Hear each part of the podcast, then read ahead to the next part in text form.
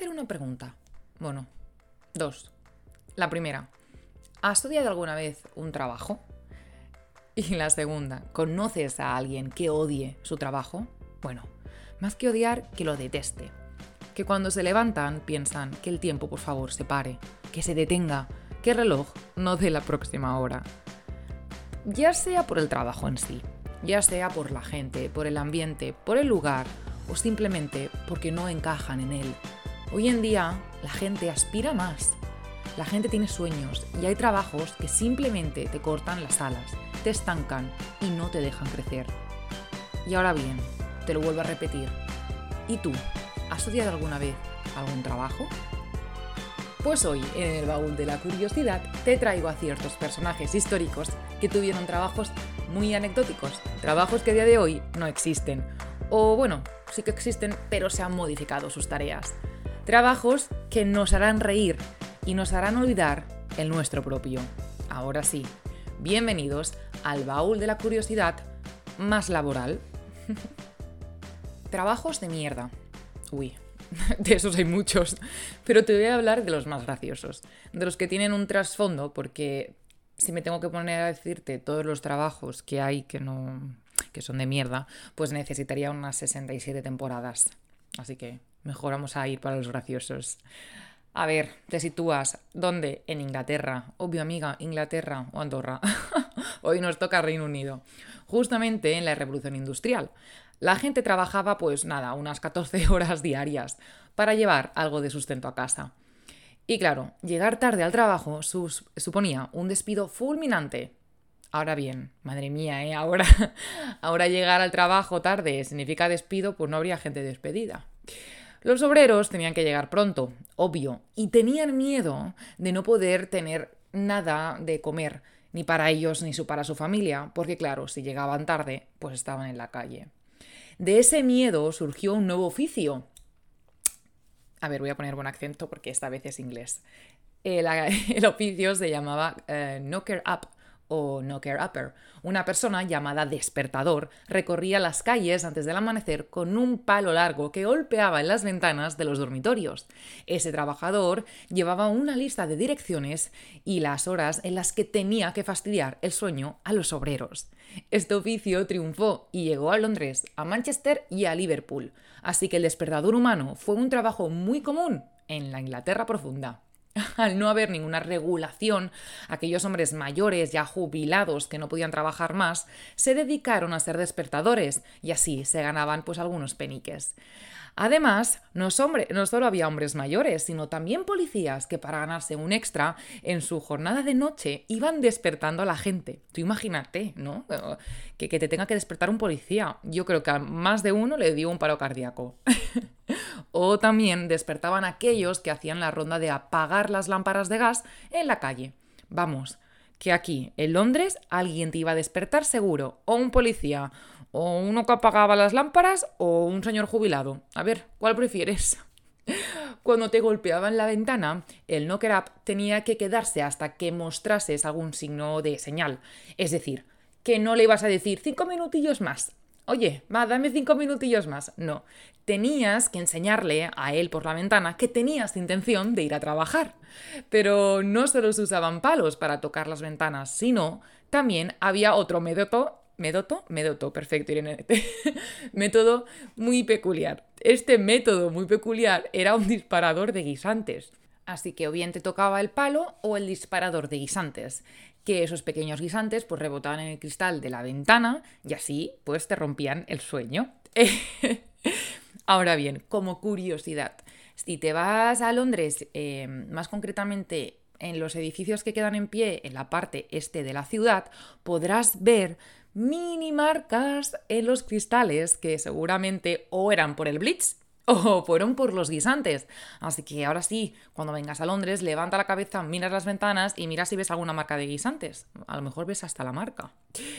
El oficio, por desgracia, pues terminó los años 30. ¿Por qué? Porque el despertador, ahora bien, la máquina, empezó a tener un precio asequible para aquel trabajador de la fábrica. Si es que ya nos lo dicen, que la puntualidad británica es la mejor y siempre ha sido un asunto muy serio. Ya lo decía mi amigo Eduardo VII, la puntualidad ya no es cortesía del rey, sino de la seguridad de los soldados.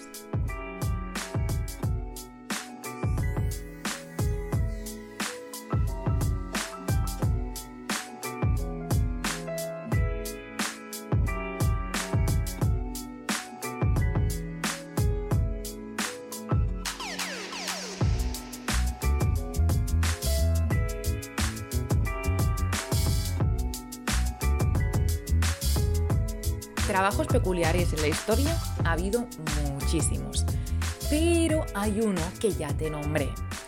Él es el mozo del retrete, ese que limpiaba el ojete a los señoritos.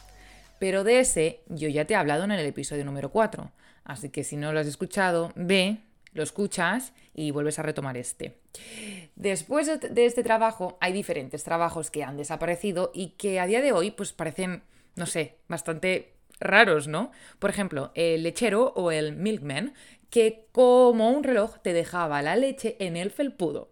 Seguramente lo habrás visto en películas de Hollywood ambientadas de los años 50, donde la mujer recoge la leche en el felpudo. Bueno, aparte de ese trabajo y muy próximo en esa época, estaba la llamada controladora del ascensor. Esta señora tocaba los botones de esta máquina y te llevaba al piso con una sonrisa preciosa. Normalmente eran mujeres. Otro tipo de mujeres eran las llamadas mujeres necesarias, que ese trabajo cuando lo encontré no tenía ni idea y me parece un trabajo súper desagradable y que era muy común. Estas mujeres necesarias eran necesarias antes del periodo colonial. Eh, se sabía de ellas que vaciaban los orinales llenos de caca durante el día. ¿Por qué? ¿Por qué? Porque no fue hasta ese periodo colonial que la caca no se tiraba por el inodoro. Inodoro. Otro trabajo, así que fue muy común en, durante una época, pero ya no lo es, y aunque este no ha desaparecido del todo, ya no está en uso, fue el hacker. No te hablo del hacker de ordenadores, ¿eh? no, no te estoy hablando del informático, te estoy hablando del leñador. Eh, los leñadores se les llamaba así en inglés, hackers o lumberjacks las personas se dedicaban a cortar, recoger y vender la leña. Estos cortaban con hacha y su trabajo se consideró en el 1900 como el trabajo más peligroso, difícil, mal pagado y con las peores condiciones laborales. Pero entre las películas de Hollywood y un poco el mito se ha conocido como la figura del leñador, como el típico hombre fuerte, súper buenorro. Pues no. Em, sí y no, porque se tendría que haber conocido como una figura que se aferró a lo conservador y luchó por retrasar la modernidad, ya que muchos leñadores decían que cortar árboles con hacha lo hacían más humano y así se podía frenar la deforestación masiva. La figura del leñador ha desaparecido totalmente como se conocía antes. Los canadienses seguirán vestiendo sus camisas de cuadros, pero eso no los hace leñadores, los hace vintage.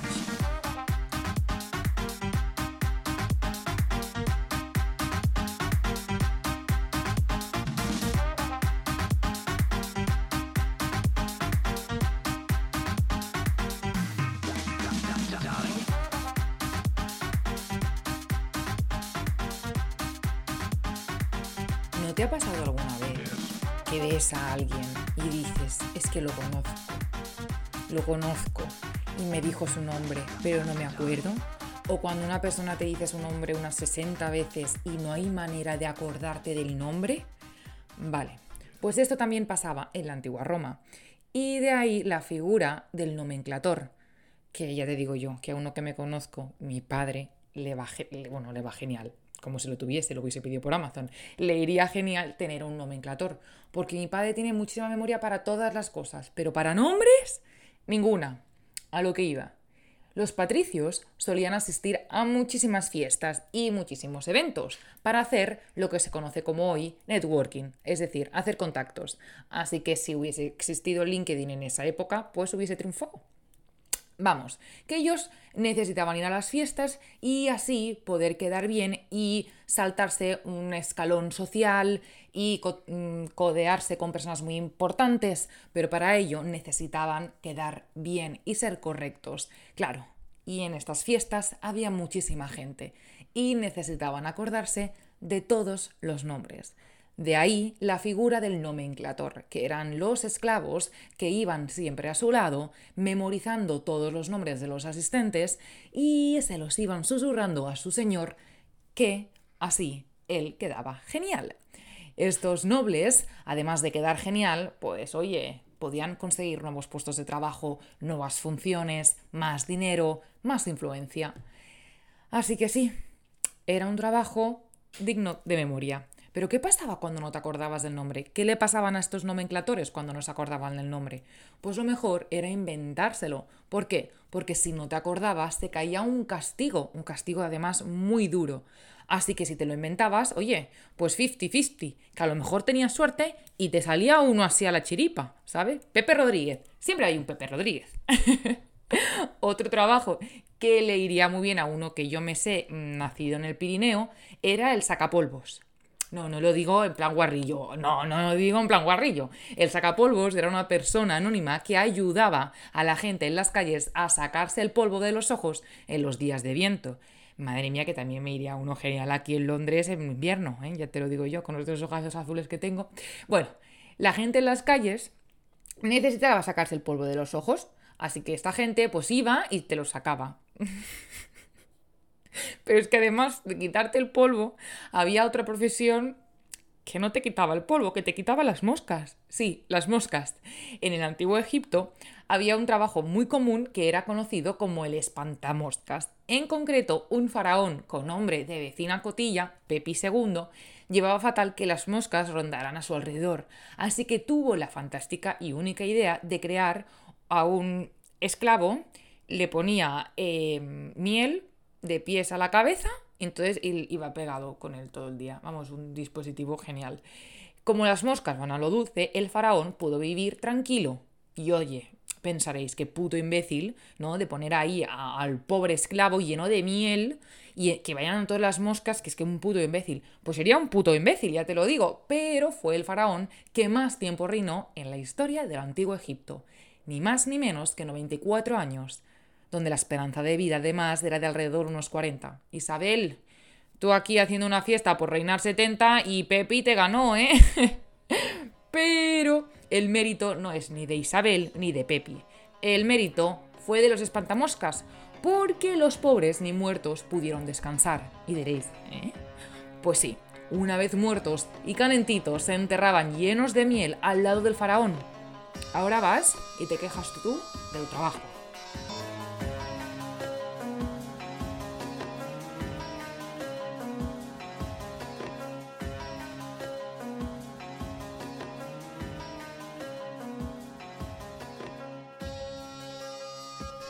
Terminar ya con este episodio de trabajos muy tediosos, muy graciosos y bastante épicos, ayer justamente vi una fotografía de un hombre subido en una mesa y llevaba un periódico en la mano y pensé, ay, mira, parece que está, no sé, eh, siendo objeto de una huelga, um, de una rebelión o está dictando los nombres de los trabajadores para que empiecen.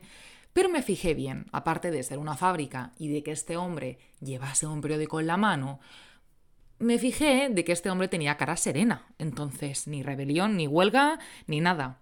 Este hombre era lo que es conocido, o lo que era conocido, perdóname, como el lector del periódico. Antes de que existiese la radio, esa radio que ya te hablé del famoso podcast de Andorra, pues antes de que, de que estuviese en marcha esta forma de entretenimiento, no había manera de entretener a los empleados. Y claro, a ver, el capataz de la fábrica no era tonto y sabía que, había, que ellos necesitaban un momento de break, ¿no? Un poco de, oye, pues de desahogarse, de desconectar un poco.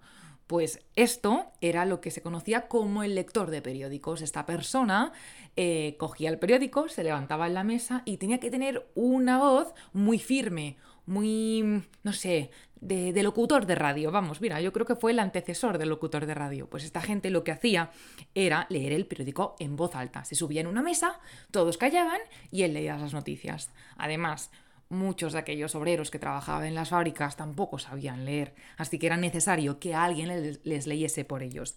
Este trabajo fue muy, muy, muy común en Cuba o Florida en los años 30.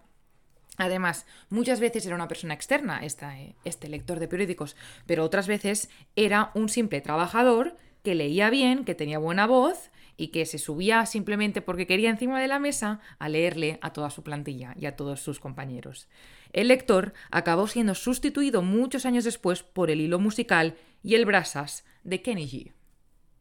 Otro trabajo también muy épico que seguramente mi amigo Carlos lo conocerá, no porque mi amigo Carlos lo sea, ¿eh? pero que lo conocerá, sea el apretador del teatro. Vale, en el siglo XVII se empezaron a construir pues muchísimos teatros, como ya sabréis, y estos teatros se conocían como los corrales de comedia.